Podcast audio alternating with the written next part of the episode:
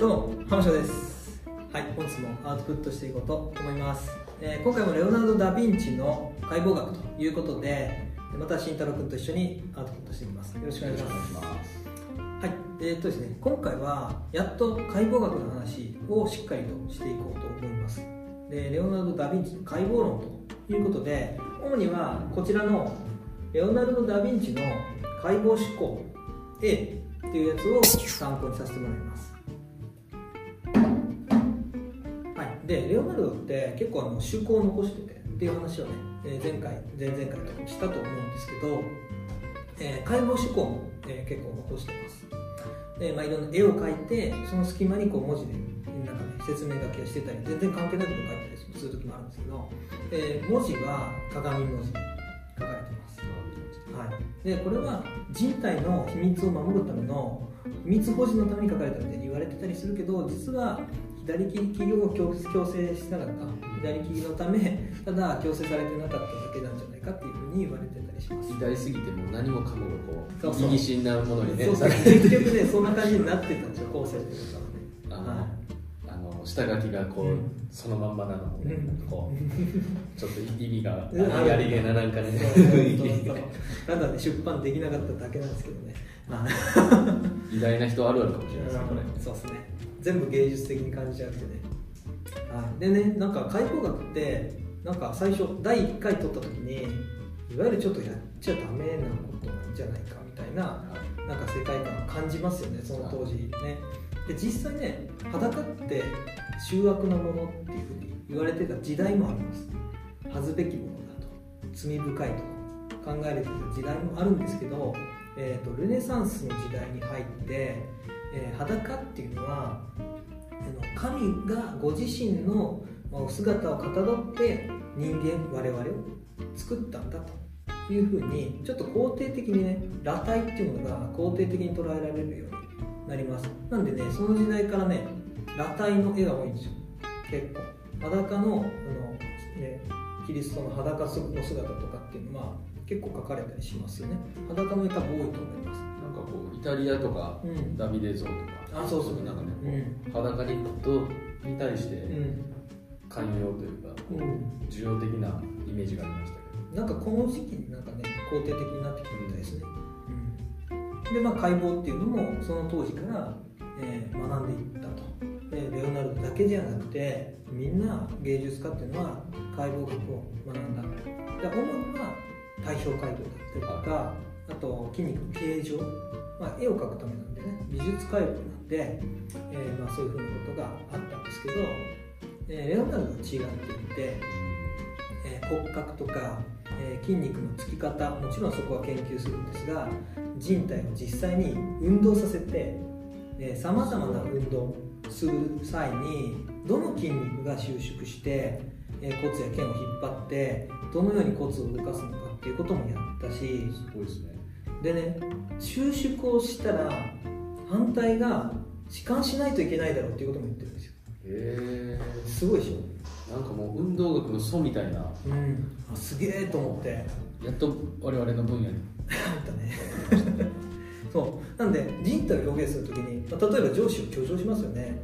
で肘長とかで曲げたりとかこういうポーズを取ったとすると上腕二頭筋が収縮していてその時はこっちが弛緩している形状になるっていう考えるんですよね。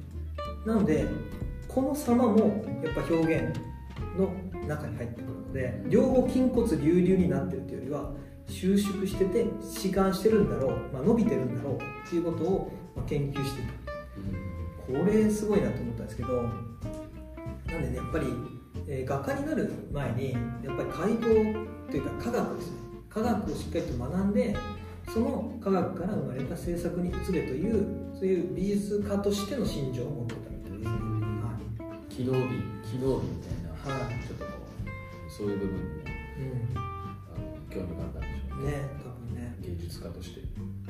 まあ、やっぱりね画家っていうよりは画家はあ表現の絵は表現の手段であって多分研究者なんですよ。人生を通してね。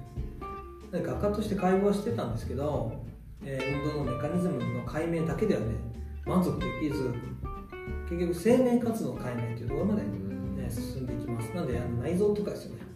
内臓とかの解剖に入っていきます。だから学科の領分を超えちゃったんですよ、ね、領分を超えて解剖学者の領域に足を踏み入れていきます。で人体の謎に挑むっていうことが彼のやっぱり、えーまあ、興味の的になっていくわけですよねなんであのね墓から盗み出したっていうのもあれ嘘ですからね。最初の方で話しましたけど墓から盗み出して遺体を解剖したっていうのも、まあ、実際は作り話でちゃんと学者としてねそんなことする必要がなかった、うんちゃんと認められてたんですよね。調達できる、うん、状況にあったっていうことになります。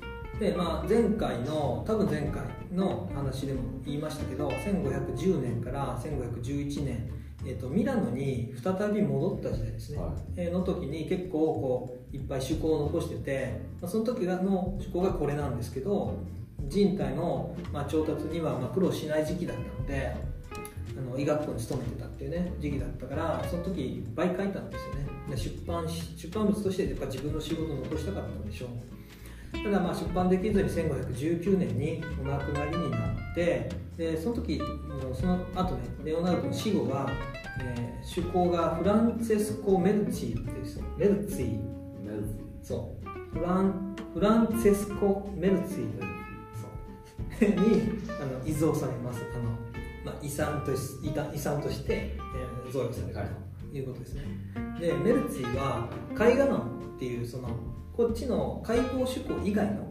絵画に関する、えー手法をまとめて絵画論っていうものを編纂するんですけどちょっと解剖には手をつけた形跡がないようなんですね。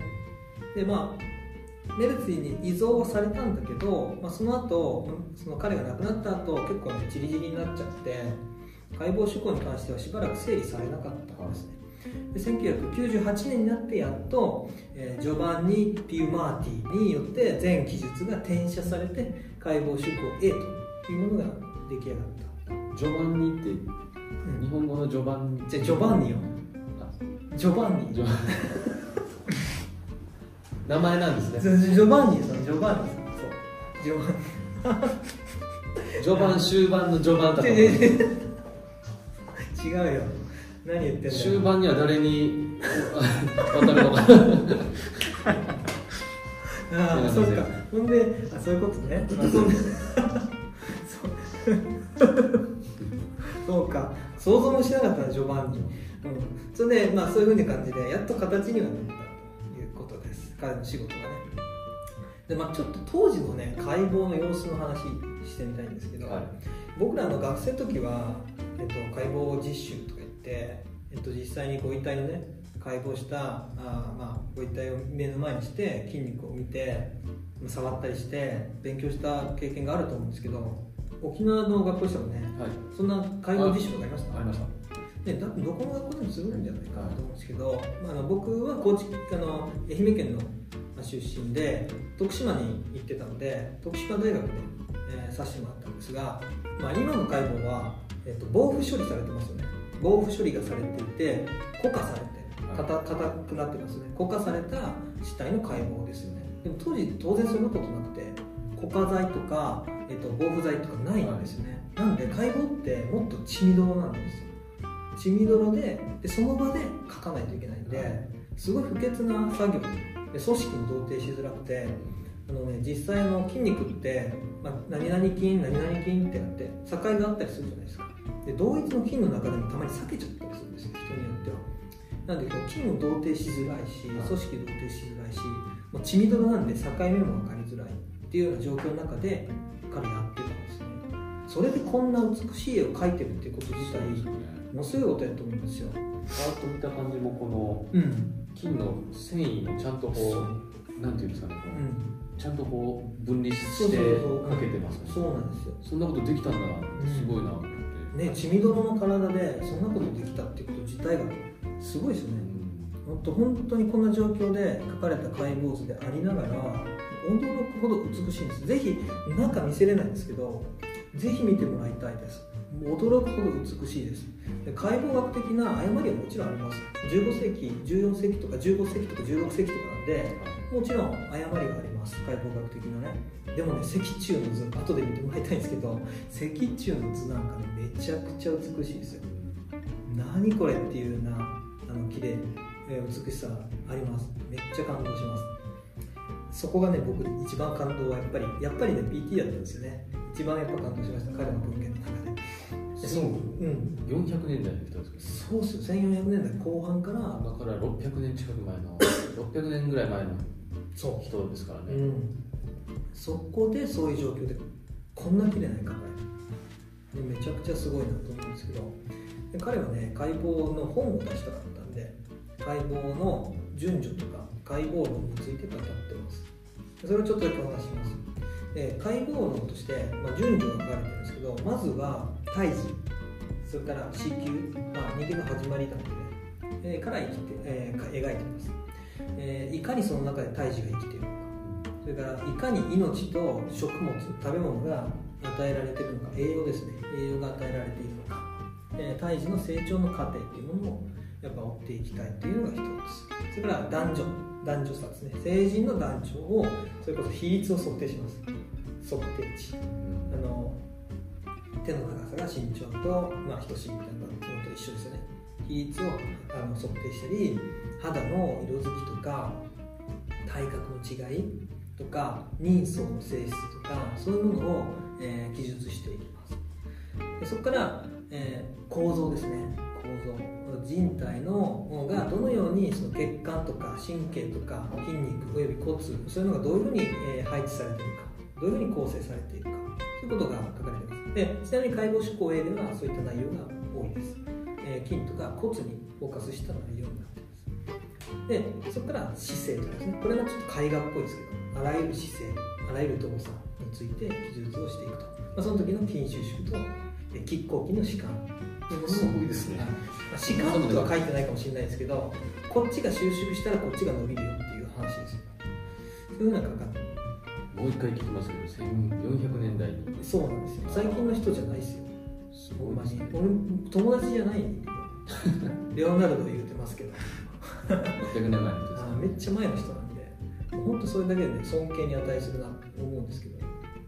であとはあとねこれも絵画っぽいんですけど高架器であるあの目ですよね。眼球とか、まあ、感覚受容器としての目とか、えーで遠近法の説明をしてるとか。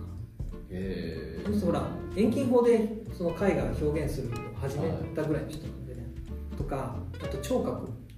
忘れちゃいけないですよ。音楽家ですからね。ー、なるほどそっかそこで出てくるはい、聴覚と音楽の話を絡めてやっぱ音楽好きだったんじゃないですかね、うん。うん、そういうような感じでやっていたりあと比較解剖学っていうのをしてますね。動物の解剖もしてるんですよ。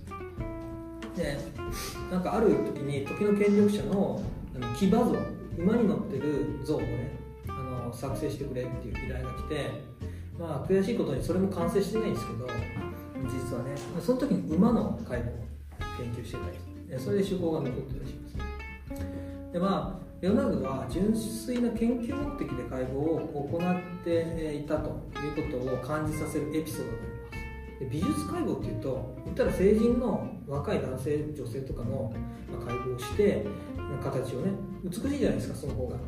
なんで、解剖して表現したりっていうのをつなげていくと思うんですよ。一般的なね。でも1507年の、まあ、ミラノに行くちょっと前かなに老人の100歳を超える老人の解剖を行っています。で、まあ、老人が、まあ、老衰でお亡くなりになるタイミングで事前に許可を得てでこのじいさんを解剖するって思ってずっとそのおじいちゃんに近づいてたみたいで怖っ。まあ純粋に学問的なねあの理由で、えーで亡くなったらすぐ解剖したみたいですねこの時代のけど100歳とかにすごい貴重です貴重でまあ学問的な興味がなかったら多分しないですよでまあ穏やかに亡くなってその原因をね見極めたいということで解剖したと。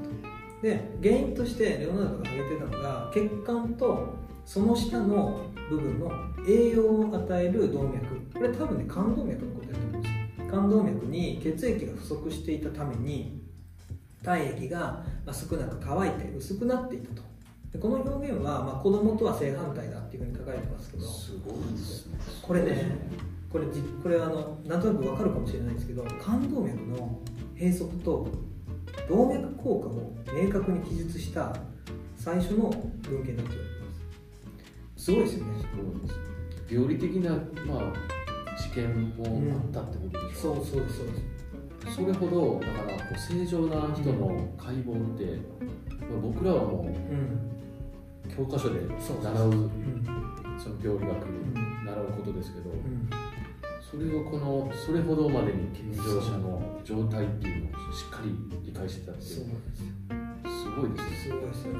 まあ年齢とかもう子供から老人まで老若男女もういろんな人の解剖をしてあの顔もね結構描いてるんですよあの人。で当時の芸術家って端正な顔立ちの人を描くでしょやっぱり。普通はね。はいでもいろんな人の顔を描くんですって。なんかね醜悪な顔とかって描かれてた人もいましたけどなんかいろんなその貴族階級の美しい顔の人も描けばなんかスラム街にいるような人の顔を描いてみたりいろんな人の顔を描くんですって。それはやっぱりねこういろんやっぱバリエーションがあるっていうことがね、やっぱり事実をやっぱり探求したかったでしょ。でそういうこともしてたっていうんで、まあ、こういう仕事につながったのかなと思いますねはいすごいですね。うん今思ったら。すごいですよ動脈硬化ですよ。しかも冠動脈もね。医医学史上初って言われてますね。なんかこうあの解剖学とか、うん。学校で絵を描け絵を描けって、うん。絵でこう、うん。教育の仕方まあ絵なんか描いたって上手になったって仕方ないのになと思ってたけども、ダ・ヴィンチレオナルド・ダ・ヴィンチがそれをやってたわけですからね、うん。そうですそうですよ書いた方がいいですよ。学生の皆さん絵は描いてください。ぜひあの絵を描いて筋肉の歌を歌ってください。それは いるかな。